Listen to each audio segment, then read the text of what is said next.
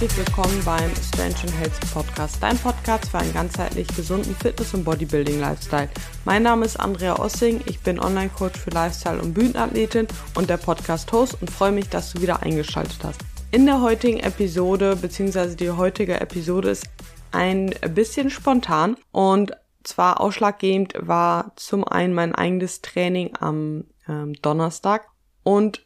zum anderen hatte ja die gleiche Problematik eine Klientin, ich glaube letzte Woche und ich bin mir sehr, sehr sicher, dass es sehr viele von euch auch kennen, dass es Tage gibt, Trainingseinheiten gibt, die eben nicht so laufen, wie man sich das gewünscht hat, dass man vor allem auch vielleicht in der Diät Regression hat und das einfach eigentlich gar nicht akzeptieren will, aber es halt einfach so ist und eine Übung nach der anderen läuft dann vielleicht nicht so, wie man sich das gerne wünscht. Wie ihr vielleicht wisst, bin ich auch schon des Längeren auf Diät und habe jetzt auch des Längeren schon ziemlich viele Low Days hintereinander und merke definitiv, dass ziemlich viele hormonelle Anpassungen inzwischen stattgefunden haben und die Trainingseinheiten etwas schwieriger wären, weil ich gerade an stressigen Tagen halt merke, wie mein Hormonhaushalt ja ein bisschen verrückt spielt, wie meine Schwankung, äh, meine Stimmung extrem schwankt. Und ich kenne das, also der Vorteil ist tatsächlich, dass ich das natürlich aus der Prep irgendwo schon kenne und da auch nicht so viel hinein interpretiere, mich da nicht extrem hineinsteiger oder mich da noch weiter von runterziehen lasse oder ähnliches. Aber am Donnerstag war ich auch im Training und es ist angefangen beim Bankdrücken, dass ich die Leistung letzte Woche oder davor die Wochen schon nicht mehr halten konnte und diese Woche dann gesagt habe, okay, ich gehe jetzt etwas vom Gewicht runter, es bringt halt nichts und dennoch war die Leistung deutlich schlechter, als ich erwartet habe, was mich schon etwas demotiviert hat. Ja, danach die Übung war ganz okay, dann aber wieder auch ein Push-Movement, also auch Brustübung ähm, bei der Incline Chest und in dem Moment habe ich den Fehler auch noch gemacht, dass ich am Handy war und viele, ja, viele Nachrichten. Mich, mich überkam quasi einfach der Stress. Ich war so gestresst, war so genervt von der Situation, dass ich äh, ja irgendwie schwächer geworden bin und wollte es dann auch nicht wahrhaben und habe mich da kurz wirklich sehr, sehr stark reingesteigert. Und dann hatte ich halt eben zwei Möglichkeiten. Also ein Training abbrechen ist für mich sowieso keine Option. Dann habe ich aber überlegt, okay, entweder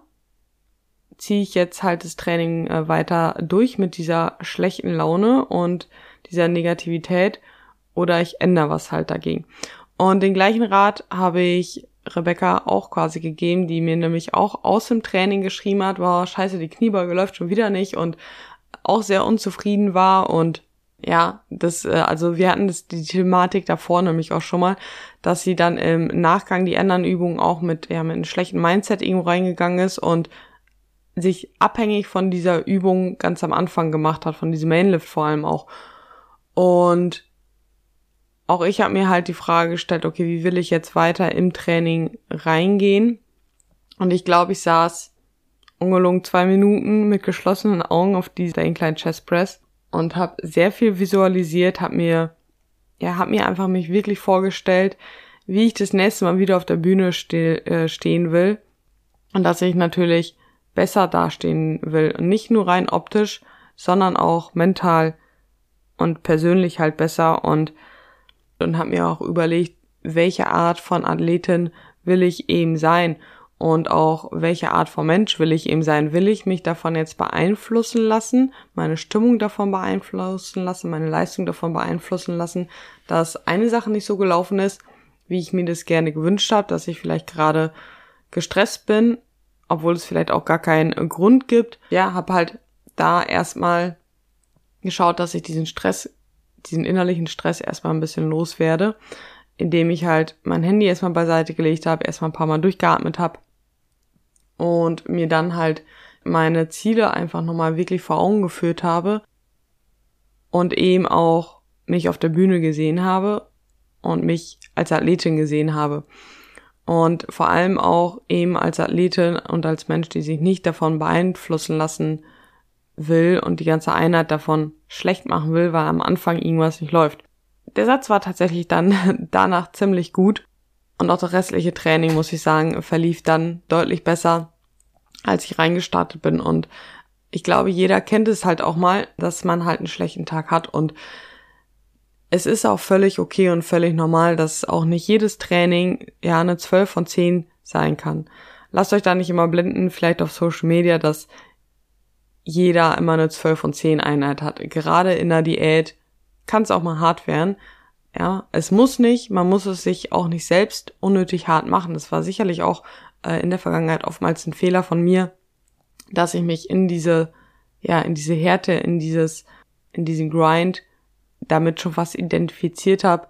und es irgendwie auch cool fand, oder nicht cool, aber ja, mich da irgendwo ein Stück weit mit identifiziert habe und mir es dadurch vielleicht auch noch ein Stück